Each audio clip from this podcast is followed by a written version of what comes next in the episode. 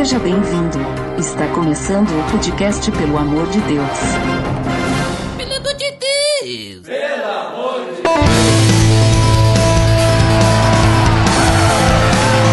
Tá no ar, podcast, pelo amor de Deus, eu sou Ed do Grêmio e hoje eu vou jogar com dois convidados especiais, lá do Na Mesa Cast, Leco Fernandes. Olá a todos, eu sou o Leco Fernandes do Na Mesa Cast e apesar de não ser um cara que joga muito, quero dizer que Uno não é de Deus. É verdade, Uno, Uno. destrói amizades e famílias, né?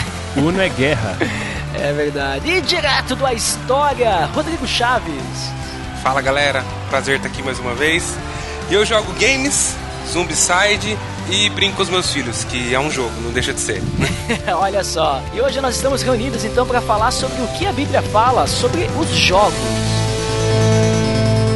Beleza, Edson!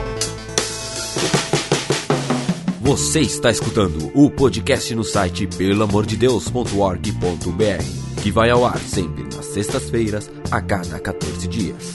Curta nossa fanpage em facebook.com oficial PADD. Também siga no Twitter, através do arroba underline PADD.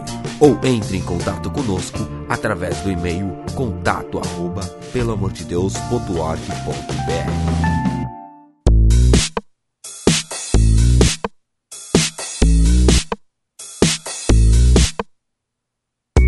pessoal, como comentei, nós vamos falar hoje sobre jogos. E quero começar conversando com vocês, então, sobre o que que a gente vai considerar como jogos, é, porque existem diversos tipos de jogos, né? Então, que tipo de jogo que a gente tem aí no mercado, é, na vida das pessoas e tudo mais? Quem gostaria de começar essa conversa aí, tentando falar sobre os tipos de jogos que a gente tem no dia a dia aí? Ah, existem muito tipo, muitos tipos de jogos, né? Existem os jogos de tabuleiro. Ultimamente eu tenho jogado muitos jogos de tabuleiro, mas também tem os jogos de carta, não é verdade?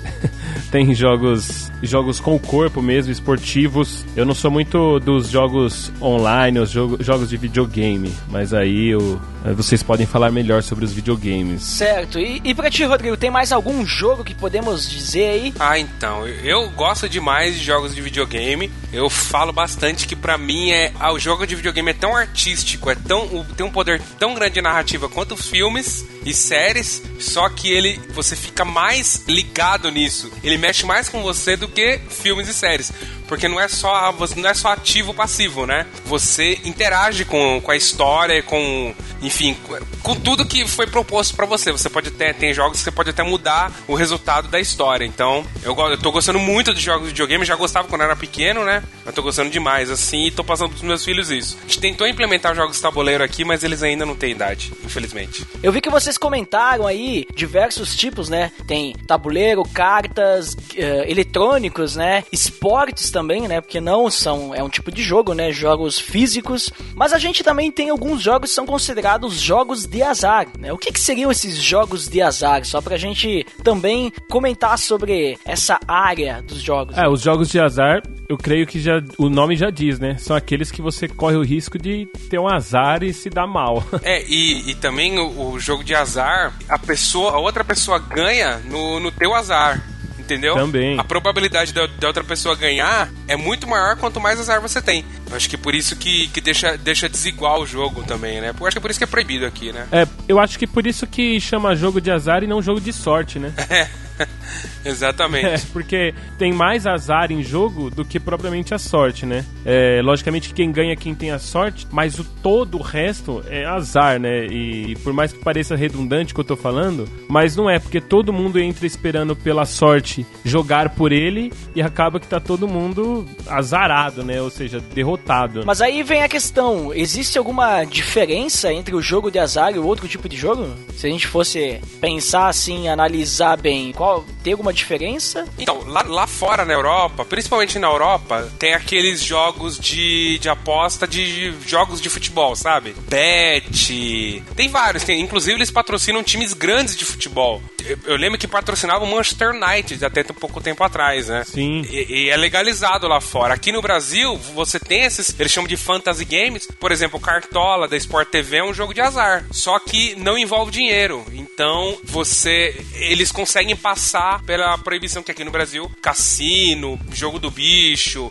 jogo de carta apostando, como poker, por exemplo, é proibido no Brasil. Então, eles conseguem driblar de uma forma seguinte: ah, você não entra com teu dinheiro, você entra com uma inscrição. Você não, não aposta, entendeu? Você não aposta teu dinheiro. Você deu uma inscrição para ajudar a casa, entendeu? Aí eles conseguem driblar isso, mas para mim dá na mesma, né? Tem muito campeonato de poker ultimamente, né? Mas é interessante que tu comentou ali uma coisa bem importante na questão do jogo de azar, é que o jogo de azar envolve o dinheiro e uma aposta, né? Se a gente pegar o poker, a, a gente tá colocando dinheiro ali em apostas, mas a gente também tem concursos, né? Que nada mais são do que apostas, como por exemplo Mega Sena, esses, né? As, tu tá fazendo uma aposta nisso, então pois não é. seria também um jogo de azar? É, então. Assim, é proibido por lei, e a gente sabe que as leis no Brasil, as leis em geral, você encontra brechas. Então, nessa, nessas brechas que eu acho que o pessoal consegue, entendeu? Mas tá de, desde 2016, o pessoal está tentando. É, foi colocado uma, uma PL para legalizar os jogos de azar em 2014,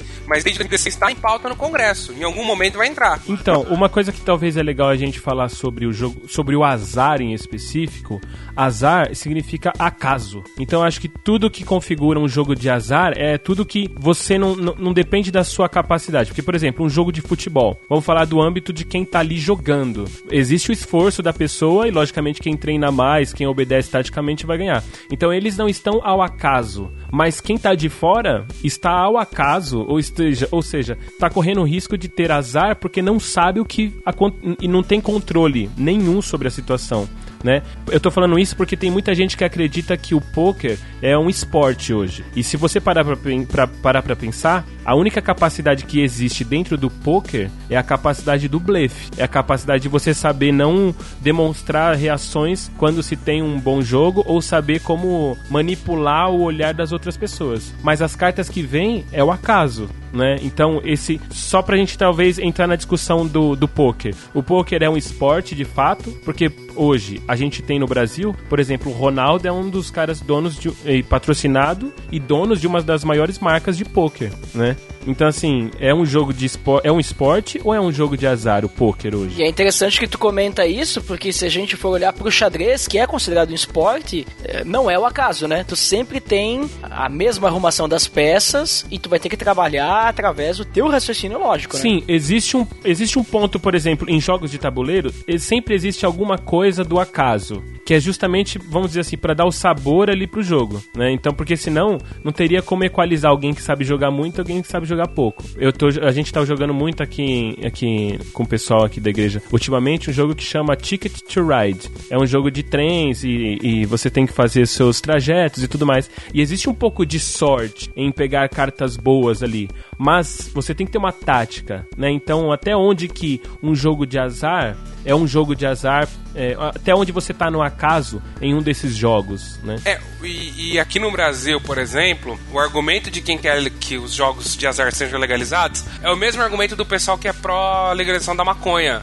Porque a, os mais otimistas dizem que se legalizar os jogos de azar, o Brasil vai faturar em tributação 15 bilhões de reais. Os menos otimistas, 700 milhões de reais. Então, assim, é muito dinheiro. É muito Até dinheiro. Até porque é uma característica dos jogos de azar legalizados é que eles surgem muito depois da Segunda Guerra Mundial. Porque é uma ótima forma do governo, de governos ganharem em tributos, né? É, imposto e tal, em cima do jogo de azar. Você pega a nossa tal da Mega Sena, né? Uhum. Que é a maior capacidade de lucrar no, no último dia do ano. Exatamente. Exatamente. É isso aí. Então, assim, a gente percebe que nós temos diversos tipos de jogos, né? Por que, que eu trouxe esse questionamento inicial para que a gente pudesse entender realmente de que tipo de jogo que a gente está falando? Porque essa pauta, ela surgiu de uma sugestão de um dos nossos ouvintes, o Vitor Oliveira, que agora eu nem lembro quando que ele pediu e como, se foi por e-mail, num comentário. Eu sei que faz muito tempo e nós ficamos devendo essa pauta e finalmente, Vitor, chegou, né, a pauta sobre jogos. Ele, ele comentou que ele queria Victor deu sorte. Olha ali, ó.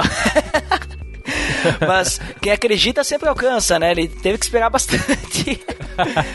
Mas olha só, ele pediu, ele queria saber biblicamente se os jogos de carta e jogos de azar, qual que é a questão bíblica disso, né? Porque ele falou que lá na igreja, lá pelo menos naquela época que ele né, fez esse questionamento, eles gostavam de jogar poker, não a dinheiro, né? Jogar por jogar, por se divertir e tudo mais. Então veio essa questão. E a gente percebe então que o jogo de azar, pelo que eu vi dos comentários de vocês, ele tem muita relação com o dinheiro. Mas quando a gente pega a palavrinha azar, a gente transforma ela no acaso, a gente percebe que ela tem semelhança. A diferença é que em um dos pontos, quando a gente está relacionado ao dinheiro, a gente está colocando recursos na expectativa de multiplicar esses recursos em algo que vão contra as probabilidades a nosso favor. Né? Por isso, um jogo de azar, um jogo de apostas, apostar em futebol, em cavalos ou esportes, né? A gente vai estar tá indo então contra as probabilidades, como o Lé comentou, a gente não tem o controle. Mas ao mesmo tempo,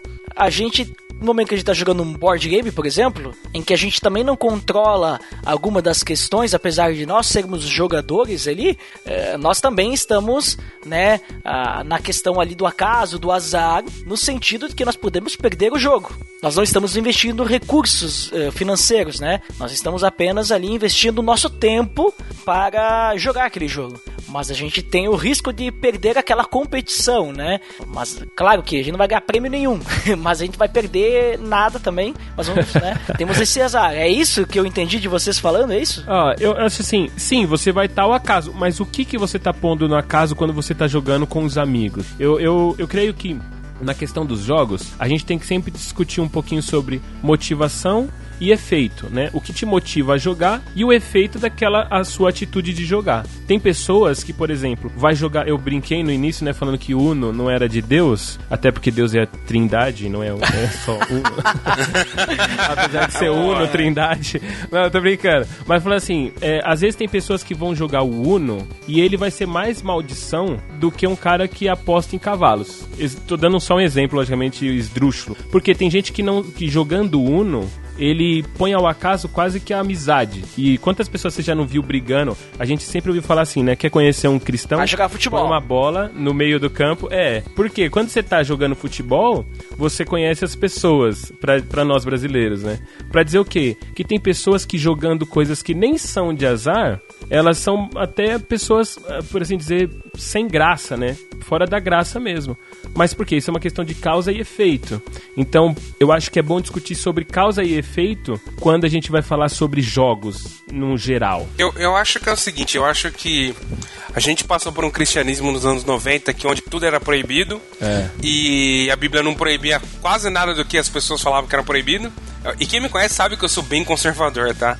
Mas eu vejo que, assim, os jogos, esses, os jogos em geral, eu encaro que é igual a bebida, sabe? A Bíblia não proíbe você de beber bebida alcoólica. Eu não bebo. Mas a Bíblia não proíbe. Olha o que, que ela diz parcimônia, não se deixe levar, não fica viciado, etc. O jogo é a mesma coisa. Se você for jogar um jogo de azar com o intuito de multiplicar dinheiro, de multiplicar o seu dinheiro, isso vai ser cobiça, isso vai ser amor ao dinheiro, é o que a Bíblia é bem clara, Jesus é muito claro quando ele fala em relação ao amor ao dinheiro, né? Vira um senhor da sua vida. Quando você joga para se divertir e aquilo não te atrapalha, meu, vai fundo, jogue. Tem tanto jogo legal que desenvolve o raciocínio da criança, do adulto, Sim. que junta a família no, no, no Natal, no, numa, no, num dia, com um, no final de semana, sabe? Que é tão gostoso de jogar. Poxa, eu, eu tô falando de videogame, eu tenho um Nintendo Switch agora. Como é gostoso jogar com os meus filhos, sabe? Desenvolve o inglês deles, desenvolve o raciocínio lógico deles. A gente joga multiplayer juntos, todo mundo tá jogando junto, sabe?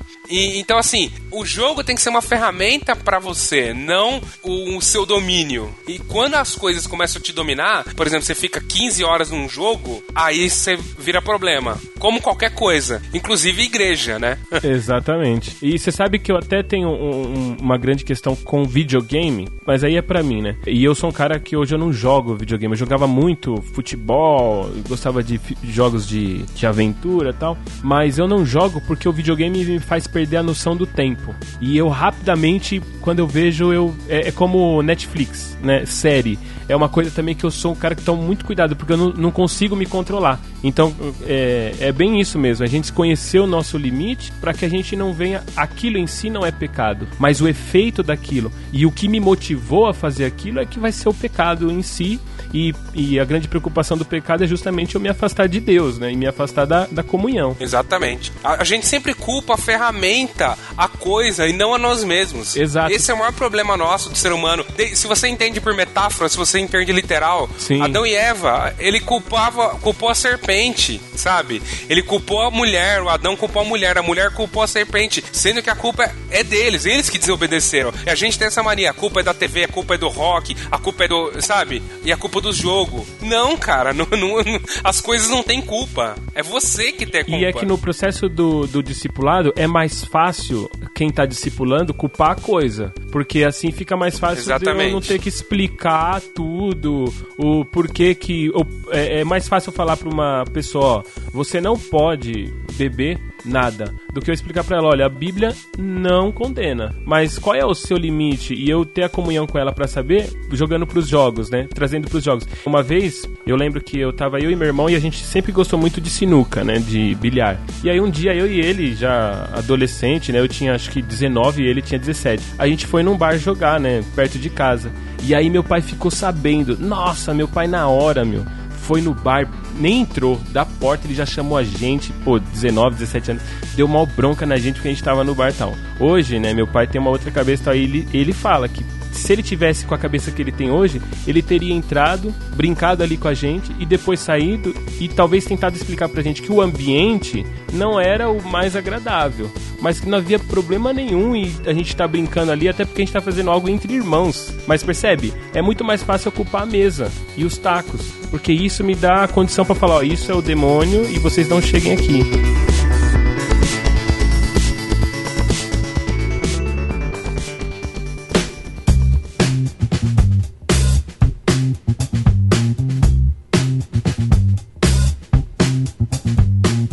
Bem, então já que a gente está comentando aí já sobre a Bíblia, né? E essa foi uma das perguntas lá do nosso ouvinte.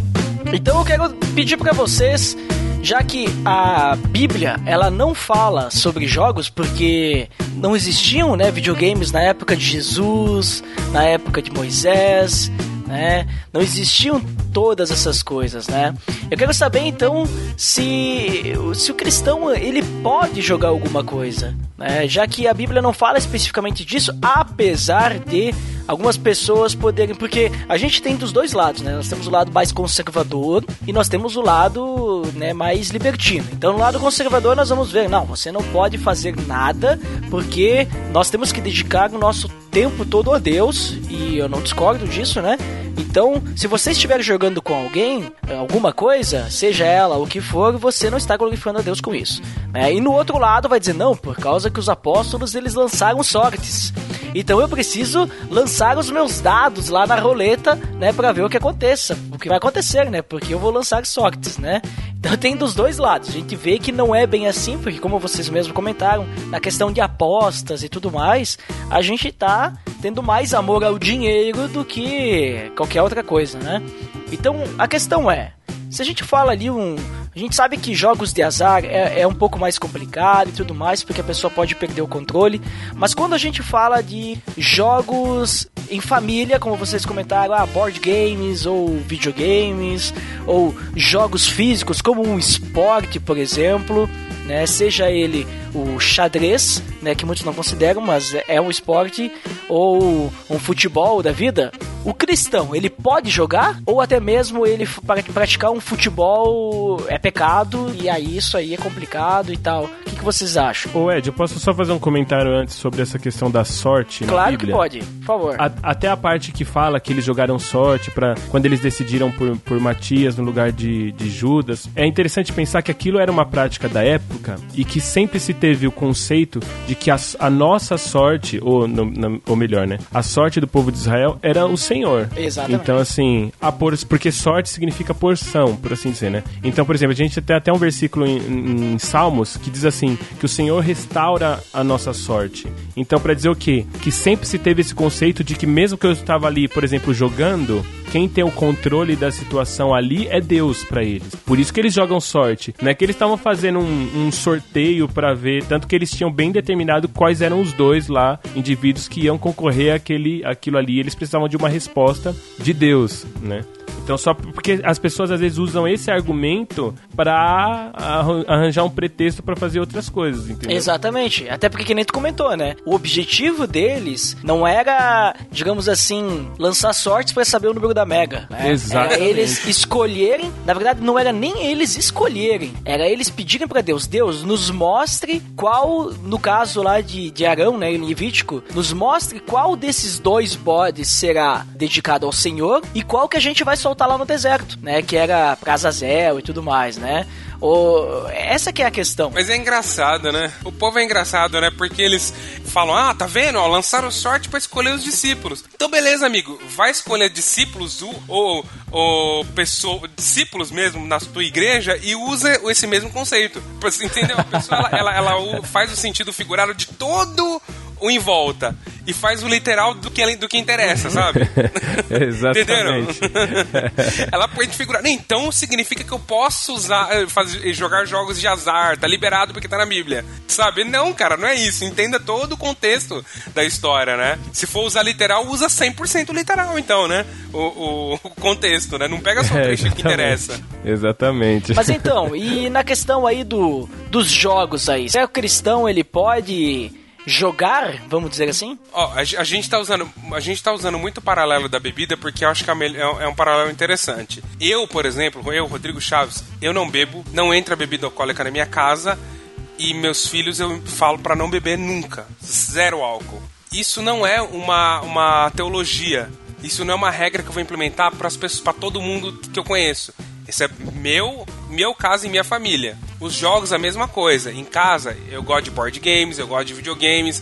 Pra interação, pra diversão minha, às vezes, pra me desestressar, eu gosto muito de jogar videogame para tirar o estresse. E só. A partir do momento que isso começar a me dominar, como já aconteceu na adolescência, eu joguei World of Warcraft e me dominou aquilo. Por alguns meses eu fiquei aqueles cara que, que passou no, no Fantástico, sabe? Nossa. que, que quase que a, que a família teve que internar. é, eu cheguei a esse nível. Aí eu parei. Então, assim, se essa coisa não te dominar, todas as coisas são listas, mas nem todas me convêm. Todas as coisas são listas, mas eu não posso me deixar dominar por elas, né? Então, a partir do momento que isso começa a me dominar, qualquer coisa, pode ser desde jogos de videogame até igreja. Às vezes a gente esquece que a igreja, eu, a pessoa fica de segunda a segunda na igreja, frequenta, faz tudo pela igreja, fica o dia inteiro na igreja, louvor, fica, e esquece da família, esquece da esposa, dos filhos, da, de viver, sabe? Até isso pode te fazer mal se você não ter parcimônia, se você não ter limite, né?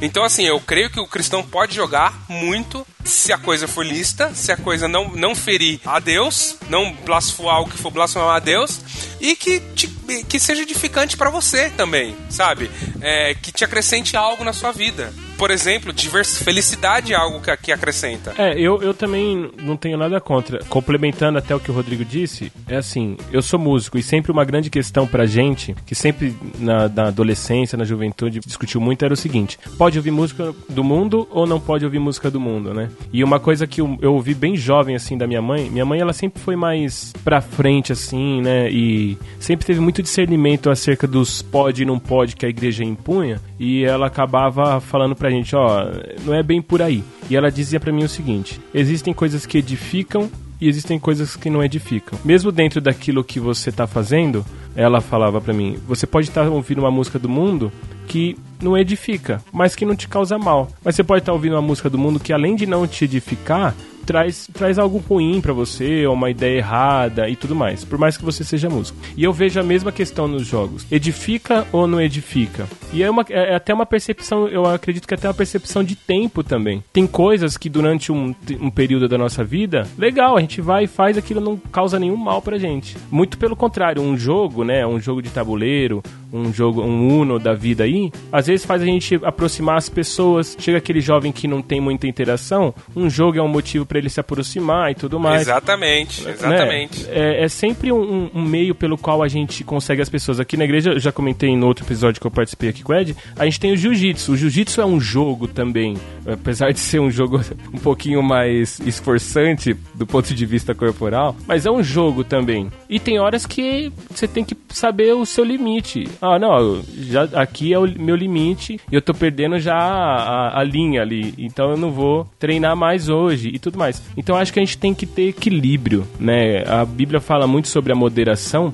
na questão da maturidade, e eu acho que a gente tem que, não só nós, mas também nesse processo de discipulado das pessoas que estão conosco, ou até mesmo do- dos filhos, como o Rodrigo disse, a gente tem que ensinar as pessoas a ter essa temperança, ter esse, essa moderação de o que será, né? Que, e, e eu sempre lembro daquela pergunta, o que Jesus faria no meu lugar? Será que ele jogaria um jogo de tabuleiro? Eu acredito que sim. Eu não, não, não enxergo esse Jesus não participando dessas coisas. Mas eu não enxergo um Jesus que ia virar à noite jogando videogame como eu fazia, entendeu? Uma percepção, né? E você falou uma coisa interessante, né, de aproximar. Eu lembro que nos anos 80 e anos 90, toda igreja tinha uma quadra de futebol. Exato. Toda igreja média tinha uma quadra, se não tivesse, pegava a quadra do colégio estadual e usava como evangelismo pra aproximar as pessoas. O futebol hoje pra molecada não é unanimidade. Muita molecada não joga futebol. Muita, muita. A igreja que eu frequento hoje, em 2000 2016, fez um campeonato de FIFA no videogame. E é só que assim, eu falei, pastor, pô, não é todo mundo que joga FIFA. Eu vou levar meu Nintendo Wii U. E tem Mario Kart, tem vários jogos, assim, eu tenho quatro controles, eu vou levar. Ele, beleza, leva. Tem os- cada sala lá DBD tem um da tinha data show, né? Então assim, imagina. Cara, lotou as salas, lotou. Foram mais de quase. eu- Eu lembro que eu contei que tinha quase 80 pessoas, jovens. Foi um dia maravilhoso, maravilhoso. Teve campeonato de FIFA, de Mario Kart, de, de Donkey Kong, sabe? Foi um evento muito legal. Juntou os jovens, a gente orou, conversamos de Bíblia depois, sabe? Então, assim, é, é, você usar as ferramentas de hoje em dia. Não ficar aquele cristianismo estagnado dos anos 80 e 90, mas usar as ferramentas de hoje, como você falou. É. é pô, você chama um jogo. E o legal dos jogos de. Os, board games hoje, eles têm um tempo. Não é, um- não é igual War, sabe? Que você ficava 24 horas pra jogar e no final você pegava o tabuleiro e jogava pra cima, né? Os board games hoje em dia tem uma hora, uma hora e meia no máximo, né? A maioria deles. Tem um limite de tempo pra você terminar. Então, assim, pô, você chama os jovens, meu, vamos jogar um Zombicide, um Tick to Ride, que é muito legal, um, um Catan, sabe? E, e vamos jogar todo mundo junto, cabem seis, sete pessoas, e pô, e passa o tempo, sabe? E, e comunhão também faz parte é, de, de ser cristão. Quer dizer, faz parte não. A comunhão é uma das coisas principais de- do cristianismo é a comunhão. E, e o louco disso é que a gente pouco toca no assunto comunhão, no quesito da. Não a comunhão com Deus, né? Porque isso a gente até fala bastante. Mas toca pouco no assunto da comunhão homens, homens com homens, né? Assim, ser humano. Porque querendo ou não, o homem quando peca, ele não se. Não se aparta só de Deus, mas também dele mesmo e do próximo, né? E isso é uma coisa notória quando Adão, Adão joga a culpa na Eva. Isso mostra que ele começou a vê-la como outro e não mais como parte dele, como ele tinha mencionado lá para Deus quando ele vê ela pela primeira vez. E a gente não pensa mais tanto na comunhão desse ponto de vista, vou usar uma palavra aqui que a gente já devia ter usado faz tempo nesse episódio, do ponto de vista lúdico. A gente não, não, não, não pensa na- mais no, no- nessa comunhão assim. E aí quando a gente vai falar de jogos para uma liderança, é o jogo da Bíblia, que o jovem não quer jogar esse jogo agora, entendeu? A gente precisa, como você falou mesmo, usar as ferramentas de hoje. Mas eu convido aí o, o ouvinte a passar pro jovem o RPG que nós gravamos lá na época de Josué. Então, link no post aí pra você conferir. Ah. Ed. Isso é um jogo, hein? Ai, Aí sim. Ô Ed, ô Ed, você tá, mas você também, cara.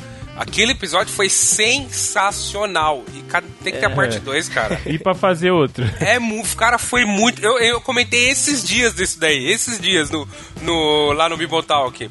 Eu falei, pô, aquele nível de intimidade com Deus, né? É. Foi, uma foi uma tacada de mestre aquilo. Cara, que legal, de verdade. Foi mu- Pessoal, vocês não ouviram ainda, escutem. Pô, você começa a ouvir, você fala, cópia do Nerdcast. Aí você começa a ouvir, não tem nada a ver, é uma coisa muito original que eles fizeram. Foi, sério, foi muito bom mesmo, Ed, de verdade. Sensacional.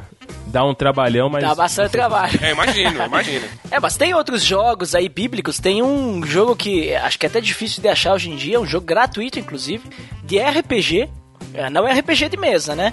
Mas é RPG tipo um Pokémon, tipo um, um Zelda, um Final Fantasy e tal, que é o Caminho Estreito. É um jogo de RPG e depois as batalhas baseadas em turnos. E tu é o cara, o perdido, e tu tem que ir ao caminho da salvação, entendeu? É, é bem. Tem outras jogadinhas aí, tem quiz bíblico no meio e tudo mais. Então, tem, tem um jogo, eu gravei um podcast no, no Base Bíblico, que tá em coma, por enquanto, meu podcast, que é o Chip Master. Vocês já ouviram falar? Não. Ah, sim, é de celular esse aí. É, Então, eu gravei com um cara que criou. Muito legal, viu? Gratuito. Foi um sucesso esse jogo, tá? E, pô, é muito legal mesmo. Você é um pastor de ovelhas e esses jogos de, de crafting, sabe? No celular, que você tem que coletar coisas. Sim. Aí tem um pastor de ovelha e aparece uma figura, que é Jesus. Ele fala, ó, solta um versículo, um salmos, que, que te ajuda a, a fazer alguma coisa, entendeu?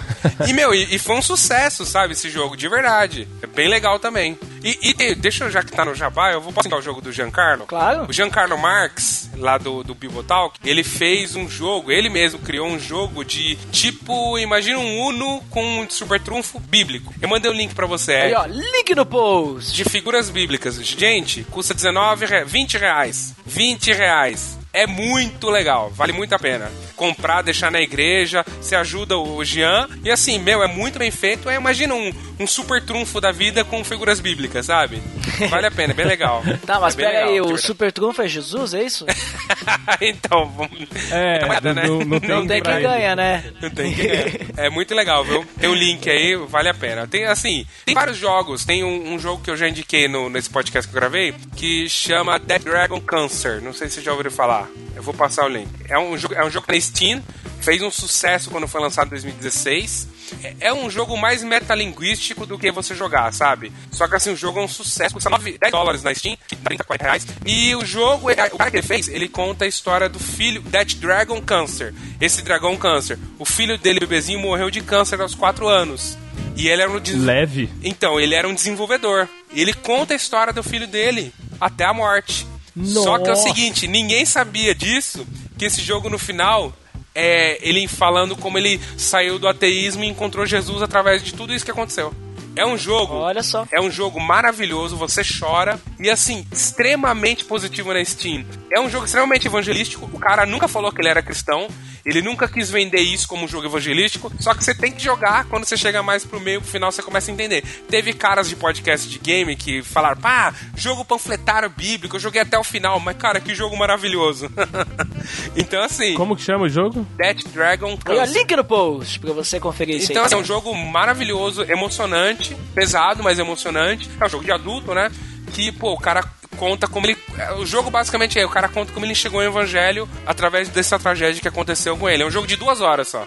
Muito legal, viu? Caramba. E já que vocês comentaram aí a questão do, do equilíbrio, né? Vocês falaram assim, ah, nós temos que entender que o jogo, ele não pode fazer parte da nossa vida, ele não pode nos dominar, né? Até porque qualquer coisa que nos domine, de certa forma, é um pecado, porque nós temos que ter o domínio sobre nós para que a gente possa deixar Deus nos usar, de- Deus trabalhar em nossa vida para que a gente possa então deixar o Espírito Santo nos guiar, né, para fazer a vontade de Deus e não ser dominado por um jogo ou por bebida, como vocês comentaram e tudo mais. Então nessa questão de equilíbrio, né, a gente vê que então existem limites, né? O limite da gente saber o que que é prioridade na nossa vida, né, de não deixar de ir congregar ou ter comunhão com nossos amigos para ficar em casa jogando um jogo ou até mesmo assistindo Netflix, né?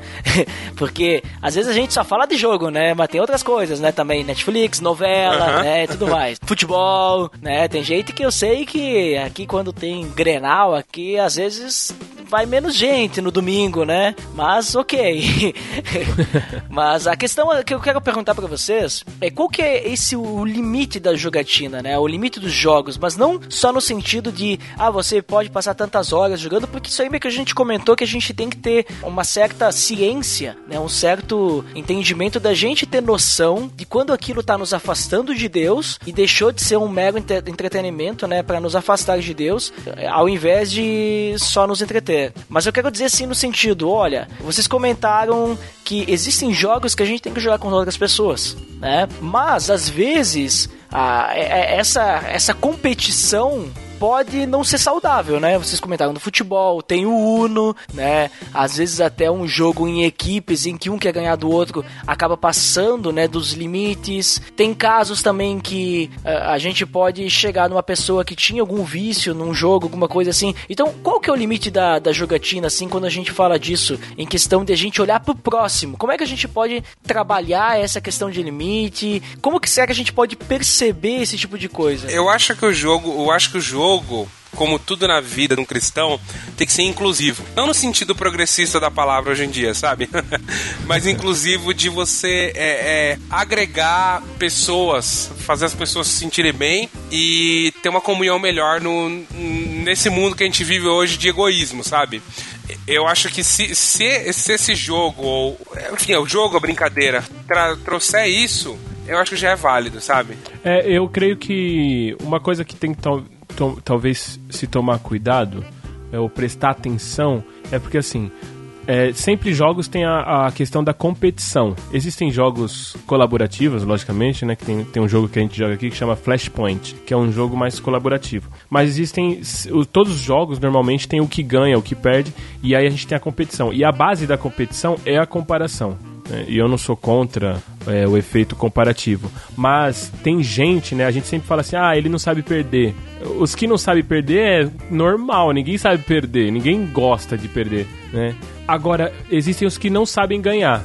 E eu acho que os piores são os que não sabem ganhar. Aqueles que quando ganham, meu, é, parece que. Tem que ele... humilhar. É, exatamente. Não basta ganhar, ele precisa humilhar. Né? Então, assim, nesse ponto, eu acho que sempre alguém tem que estar tá atento. Em saber que, ah, gente, beleza, deu tal. Porque aquele que sabe que não sabe ganhar vai gerar aquele que é muito ruim em perder, né? E é essas coisas que, como o Rodrigo falou, vai não vai gerar comunhão e vai acabar vai acabar afastando mesmo as pessoas, né? E, mas a gente até que aprendeu bem com o 7 a 1 aí, né? É que isso acontece bastante em retiros, acampamentos, né? E bastante atividades de igreja, principalmente em jovens, né? Que o pessoal faz dinâmicas, atividades, mas querendo ou não, essas dinâmicas, atividades, brincadeiras, elas são jogos, né? Às vezes competitivos, às vezes cooperativos, né? Só que não é jogo. E aí vem, vem aquela pessoa dizer, ah, não pode jogo nenhum. Bom, então peraí, não vamos fazer nenhum tipo de atividade mais na nossa igreja. Então, é, acho que é importante a gente só dar esse toque, né? Como, como vocês estão comentando, sobre a importância da gente perceber o outro no jogo, né? E não achar que eu só tenho que me sentir bem e tudo mais. Não, o jogo ele tá ali pra nos unir, não para nos dividir, tá aí para nos divertir, mas nos divertir juntos, né? Se todo mundo não está se divertindo, então o jogo não está cumprindo o seu propósito. Eu penso assim, menos. É, foi esse exemplo que eu dei lá na minha igreja, que a gente fez o campeonato de videogame, tinha uns menininhos, uns molequinhos viciados em FIFA, né? Eu fiquei em quarto lugar, tomei uma lavada desses moleques, né? E eu jogo, eu jogo bem em FIFA, sempre joguei, né? E tomei uma lavada. Cara, mas sabe, foi tão legal o dia. Foi um dia, um sábado inteiro. No final, esse moleque, ele não é crente, ele joga campeonato de FIFA, ganhou de todo mundo. Aí ele ganhou aquelas, sabe aquelas sacos gigantes de sonho de valsa? Enorme, assim. Ele ganhou e ganhou um troféu e uma camiseta do, do, do, time estrangeiro, né? Que é caríssimo. O moleque não pegou o sonho de valsa, deu para todo mundo.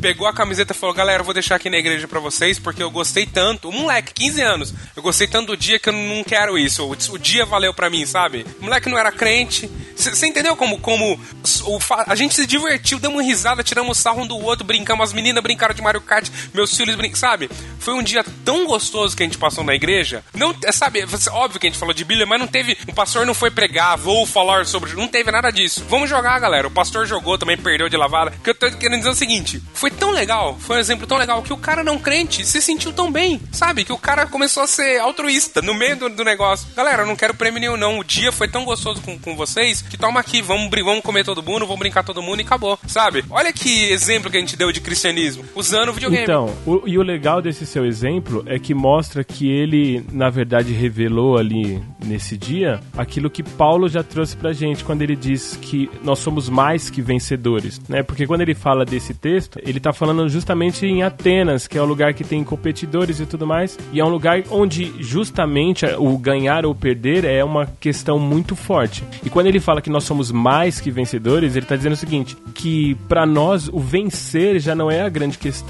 É, não é que a gente é mais do que o que ganhou. É até é, porque para nós perder ou vencer não é mais um, uma discussão para nós, porque nós somos mais que vencedores, no sentido de nós ultrapassamos o mundo em que ganhar e perder é uma grande questão. E a, se a gente pensar na base do evangelho, eu creio que realmente é, eu, eu faço jiu-jitsu, como eu disse, e no jiu-jitsu a gente aprende o seguinte: eu sou hoje o faixa roxa, se eu vou treinar com faixa branca, ele vai perder todas mesmo, mas eu não vou estar tá, é, assim me divertindo e não vou estar é, aprendendo, e ele também não, porque eu vou estar só humilhando e vou estar só massacrando ele ali. Mas quando eu entendo que eu preciso descer um pouquinho pra gente poder treinar e pro treino ser bom, então eu percebo que ganhar ou perder não é a questão. Então ali eu sou mais que um vencedor. E esse exemplo que você deu é legal por isso, porque um garoto de 15 anos, diante de uma vitória, perceber que o melhor não é o que ele ganhou, mas os que ele ganhou, né, como amigos e como parceiros, é a grande prova de que realmente nós, som- nós deveríamos ser mais do que vencedores em tudo na vida, né? Até financeiramente, nós somos mais do que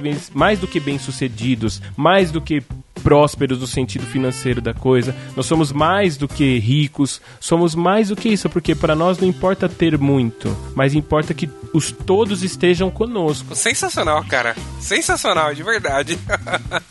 Muito bom mesmo. E pra encerrar, quero deixar uma frase célebre de uma, uma grande pensadora que diz assim, ó, não acho que quem ganhar ou quem perder, nem quem ganhar nem perder, vai ganhar ou perder, vai todo mundo perder. Conheço ela, hein? É, ah, mas ninguém entende, porque o que, o que a pessoa tá querendo dizer é exatamente o que o Leco disse. Se a gente ficar buscando ganhar ou perder, vai todo mundo perder, né? Porque o objetivo é, é aquilo, o exemplo que aconteceu ali na, na tua igreja. E você sabe que uma grande uma, uma parada legal que- desse lance de ganhar ou perder e quando a gente ganha outras pessoas perdem? Pensa comigo um pouquinho. É, A gente não fala muito sobre isso na igreja. E é uma pergunta minha, talvez seja uma pergunta ridícula. Mas assim, mercado de ações Davis. Não é um pouco jogo também? Quando a gente vê dinheiro sobre dinheiro, papéis sobre papéis, né? Números. Especulativo, É- né? É uma questão especulativa, e aí essa pessoa até que você citou aí do ganhar ou perder, quem ganha perde, isso aqui, essa pessoa, ela fez com que muitas pessoas que estavam ganhando em um jogo chamado Petrobras perdessem, né? E eram apostas que estavam sendo feitas, não é? Então a pergunta é, e, e eu conheço, já ouvi falar de igrejas que usam do dinheiro que tem para fazer investimentos nesse tipo de coisa. Então aí a minha pergunta é, isso não é jogar também? É, é uma pergunta mesmo. não- por mais que às vezes a pergunta pode trazer um pouco da resposta, mas é uma questão que fica na minha cabeça. A gente não trata muito desse jogo adulto que existe no mundo, né?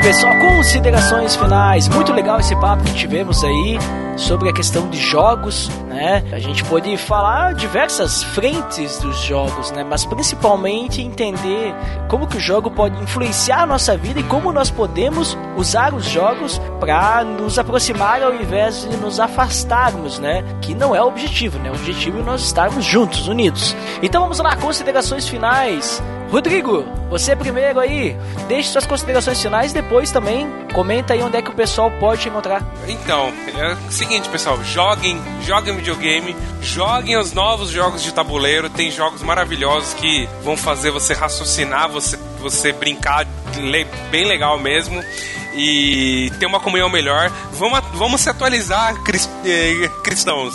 Igrejas, vamos se atualizar. Chega dos jogos dos anos 80 e 90. Pô, pega um Catan, pega um Zombicide, põe na mesa e brinca, é legal. Um Uno também, vamos lá, vamos tentar não, não matar um outro, né? Mas vamos, tem coisas legais que você pode fazer. É, videogames, eu gosto muito. Ô, você... Rodrigo, tu falou, chega de jogos dos anos 80 e 90, o primeiro que tu cita é dos anos 90, é o Catan. Não, mas ele é considerado da leva nova de Tá board bom. game, né? Quando a gente fala de jogo de tabuleiro, a gente lembra de War, jogo da dama, jogo dama, né? E etc. Banco imobiliário. Banco imobiliário, que não tem fim essas coisas. É- Essa leva nova que a gente fala, né? Vem desde Catan até os dias de hoje, então eles têm um tempo, tem um jogo Game of Thrones que é maravilhoso também, etc. E, eu, assim, videogame é uma coisa que eu, que eu acho tão impactante quanto cinema. Se você encontra histórias maravilhosas, como The Last of Us, por exemplo, é sacanagem a história. É muito boa. E, então, assim, vale a pena mesmo investir nisso. E pra sua família também, aí você não precisa colocar um GTA pro seu filho de 5 anos, sabe? Você tem os jogos da Nintendo que são para crianças mesmo, é, lúdicos e, e, ajudam elas a desenvolver. Meus filhos jogam videogame desde os 4 anos de idade. E o inglês dele, o meu filho mais velho tem 9, tem um inglês muito bom já. Graças ao videogame também. E, e então, assim, ajuda também, tá? E vocês podem me encontrar lá no saladacult.com.br. Eu tenho um podcast A História. E a gente tem outros podcasts lá também, é voltado para cultura pop. É, falamos de HQs, filmes, séries. Tem o meu A História, que eu conto. Não é só de história, tem storytelling também, tem o Ensaios Suicidas, que é um, uma história que eu escrevi, criei e dramatizei, tá bem legal, vai ser a temporada 2 agora. E me escutem lá e obrigado pelo convite, Ed. Você sabe que você é meu guru na, na podosfera. Você, me, você não sabe, mas você me ensinou muito. Você não tem ideia de como você me ensinou aquele dia quando você me, fa me falava, ó, usa música assim, música gratuita aqui você encontra, esses efeitos você encontra aqui. Cara, eu devo muito a você mesmo na, no meu mundo de, de podcaster, tá?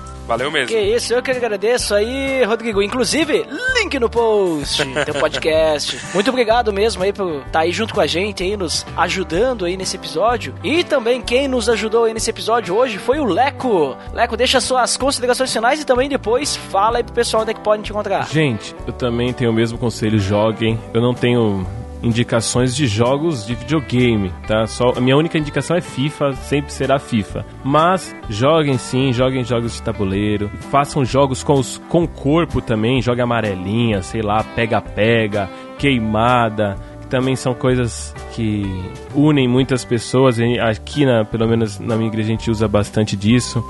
Então, assim, eu, eu, eu, eu, queria indicar um documentário, mas eu não tô lembrando o nome dele. Depois, se eu encontrar, vai ter um link no post aí, como diria o Ed, que é sobre, sobre a importância das brincadeiras para as crianças, como isso ajuda na socialização delas. E, e o meu conselho é esse: estudem sobre brincadeiras, brinquem muito. Eu acredito sim que o reino de Deus ele pode também ser divertido e bem divertido. E quem quiser me encontrar, pode me encontrar pelo Facebook, Leco Fernandes também no Instagram, Leco Ferci, tá no Instagram. E eu sou do, como o Ed falou, sou do da Mesa Cast. A gente tá por enquanto até fora do ar lá, mas a gente tá já semana que vem voltando ao ar. Semana que vem não sei, né? Porque esse programa vai ser postado no futuro, estou no passado agora. não sei. Já está no mas ar, de toda então. forma. Então já está no ar, o, o site já está de, de novo no ar. Ele está pausadinho aí mas a gente está readaptando ele e estamos fazendo para ficar bonitinho de novo certo? E joguem podcast, talvez é um, o podcast é um ótimo jogo. Façam podcasts também. Olha só, hein? Link no post aí dos links do Leco. Muito obrigado, Leco, também. Obrigado por participar conosco aí desse episódio. E eu também quero dizer que é muito interessante aí a questão das atividades, brincadeiras e jogos para a gente poder nos conhecer muitas vezes, né? Nos relacionarmos, termos comunhão. E eu tenho voltado agora recentemente jogar RPG, eu tenho visto o quanto é interessante isso. E quem sabe, né, Rodrigo? Quem sabe se não rola aí uma nova aventura baseada na Bíblia aí de um RPG aqui no PDD, né? Dá bastante trabalho, mas quem sabe, né? Quem sabe? Vamos ver, né? Ah, cara, muito, demora o tempo que for, mas lance, porque é muito legal, de verdade. É isso aí, pessoal. Então, e você também, né? Você pode jogar aí RPG baseando-se na Bíblia, crie seu sistema, dê um jeito aí, finja que você está nos tempos de Jesus, né? Se coloque na vida dos apóstolos, o que você faria, né? Hoje nós vemos outros tempos, tempos mais difíceis, vamos dizer assim, né? Mas e naquela época, como você, você, será que você estaria do lado de Jesus com toda aquela perseguição que os apóstolos? Olha ali, ó, é uma boa oportunidade para você com seus amigos aí do grupo, dos jovens e tudo mais, poderem aí brincar aí e conversar até usando a Bíblia como, como parâmetro, olha só, né? Olha eu vindo aqui pro, pro lado bíblico, né? ô, ô, Ed, e, e quem quiser aprender a jogar de verdade, case. é, é verdade. Casar é. é o jogo de profissionais. Não, na verdade, eu não vou confirmar e nem negar isso pra não me colocar numa situação difícil. Exatamente. Mas beleza, pessoal. Então tá, por hoje é só. Pra quem fica praga de feedbacks, até daqui a pouquinho. Pra quem não fica, então até o próximo episódio. Até mais! Valeu!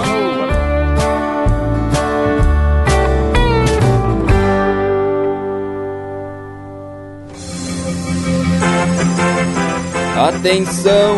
Você está entrando na área de feedbacks. Fique ligado.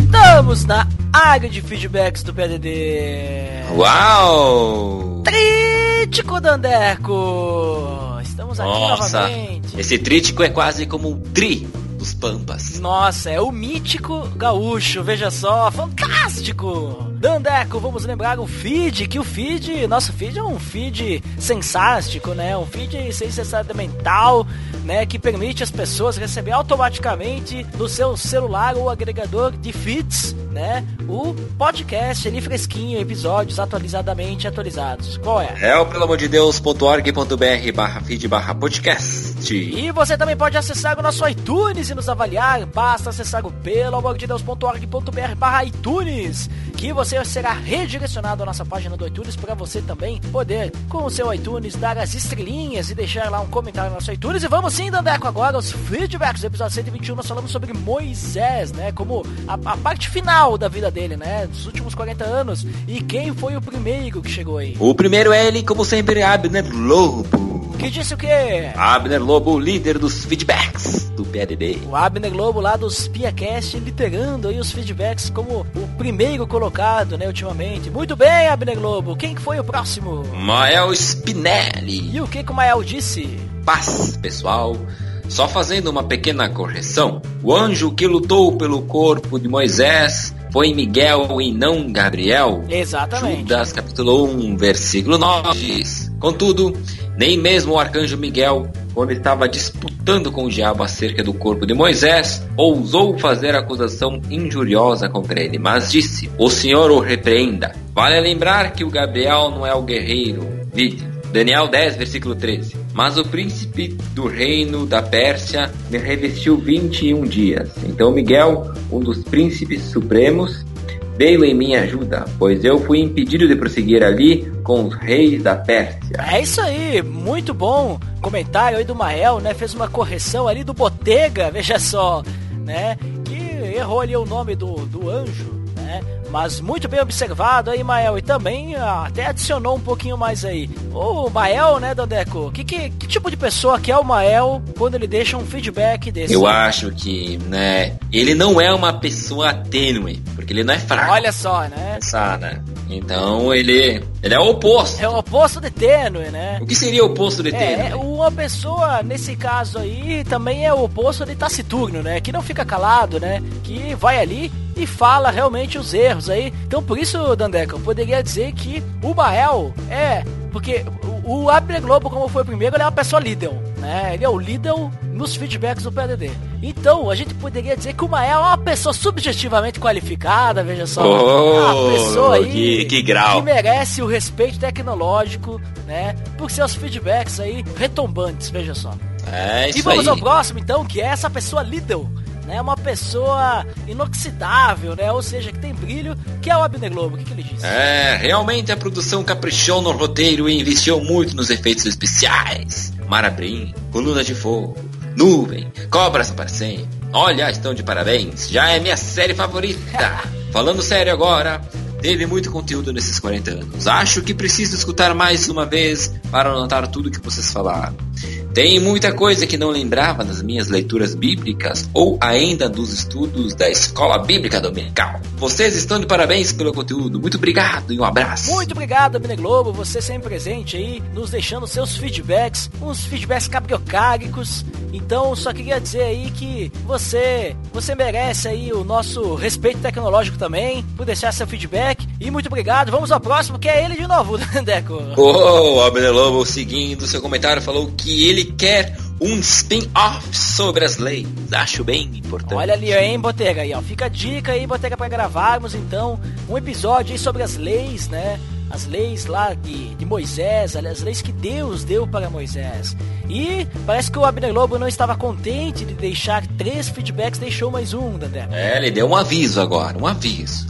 Que alguns dias depois, quero avisar os queridos Lourival Gonçalves e Débora de Menezes Souza que estou saindo de férias do trabalho. Então, vocês podem comentar à vontade por aqui no PLD, desde que vocês também comentem lá nos Piacast, né?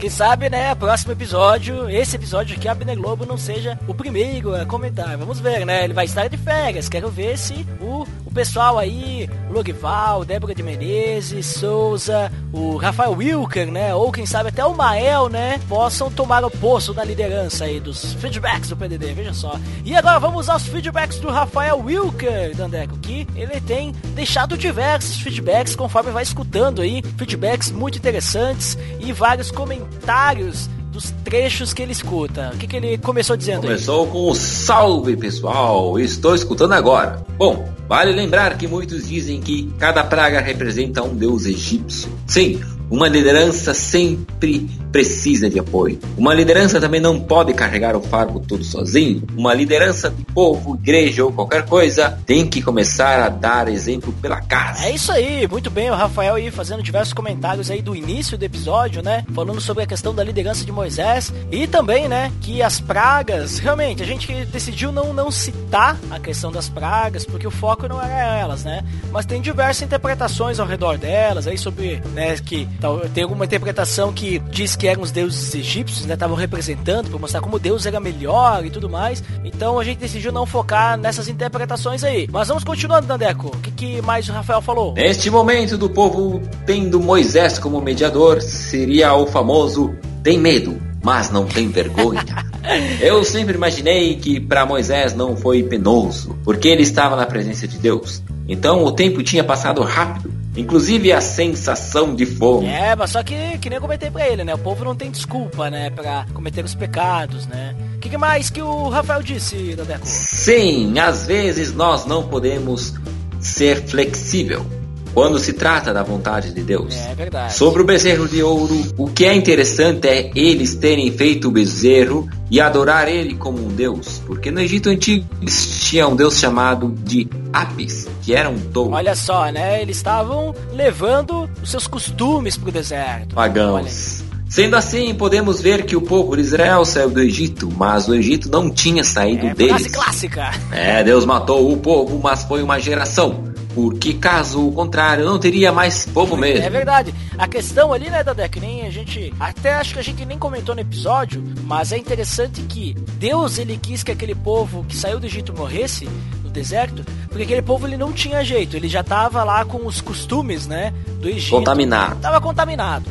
E aí nasce ali uma nova geração do deserto que não experimentou o Egito, né? Que ele experimentou só o maná, só experimentou ali o deserto e tudo mais, experimentou só depender de Deus. E quando eles entram na Terra Prometida é tudo novidade, né? Então, digamos assim, era para que tivesse um novo povo realmente que ia viver a lei de Deus. Né? É isso mesmo. E continuando, daí que pode vir a expressão banho dourado. É, eu não lembro de onde é que ele citou esse banho dourado, mas talvez seja de que talvez é, o, a, cara, né, o rosto de Moisés estava refletindo, não, não lembro. Não lembro muito bem de onde que de onde que Rafael Wilker está citando esse trecho aí. Mas continue, Dadé. Quanto mais tempo você passa com Deus, mais tu reflete a Deus para as pessoas. É porque nós somos luz, né, Dandeco? Nós somos luz e a luz de Cristo brilha em nós, veja só. É, ou seja, que tem brilho. Isso. Somos pessoas inoxidáveis, Dandeco. Porque é, a luz de Cristo brilha através de nós. Neste caso da esposa, eu sempre entendi que crica com a zípora. Não entendi muito bem, mas continua aí. Se nem ele se casou, gostaria de ver o que dá a entender. Fiquei super curioso. Crente não vai na festa junina, só julinas. Hum, que coisa. Nesse caso dos espias, eu só aprendo que devemos continuar confiando nas promessas de Deus. Não importa as circunstâncias. É isso aí. Tem que confiar que Deus, se Deus preparou alguma coisa para nós, se Deus prometeu algo, então nós temos que confiar que Ele vai cumprir, né? Deus é um homem de palavra. É, e agora esse final do podcast está parecendo Game of Thrones. Só morre gente. É, morreu um monte de gente, né? Porque morreu toda, todo aquele povo que saiu do, do Egito, né? Exceto Josué e Caleb, obviamente. São nas coisas simples que às vezes erramos. Exato. São frases poéticas. É, é, é triste porque Moisés ele foi tão fiel e numa coisa simples ele pisou na bola, né? Sim, na serpente de bronze podemos ver um tipo de Cristo. Mas infelizmente eles adoraram a serpente. Mas isso em juízes. É, olha só, eles é, que sempre acabam voltando pra idolatria, né, Dandeco? E sensacional, né? Fantástico o feedback aí, né, do Rafael Wilker. Rafael Wilker que é uma pessoa, né, uma pessoa lubinéutica, uma pessoa acrobática, né, Dandeco? Uma pessoa, né, que chegou ao oferecimento dos feedbacks, né? Porque é o último feedback de hoje, né, Dandeco? Ah, lemos 100% deles. 100% dos feedbacks. Vamos à indicação de hoje, que na verdade é uma indicação, digamos assim, de uma forma que eu tô meio que fazendo propaganda pra mim aí, Dandeco. Ed The Drummer no fantástico mundo dos feedbacks de novembro de 2017 no Salada Cult.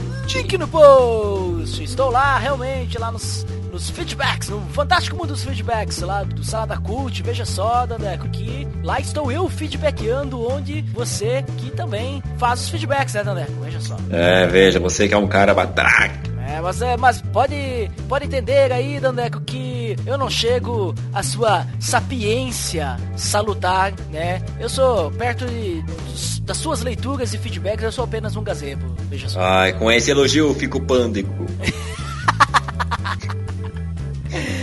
Então, Ai, pessoal. Dandeco, vamos parando por aqui, não é? É isso aí, pessoal. Foi um prazer e nos escutamos no próximo podcast. Então, até mais!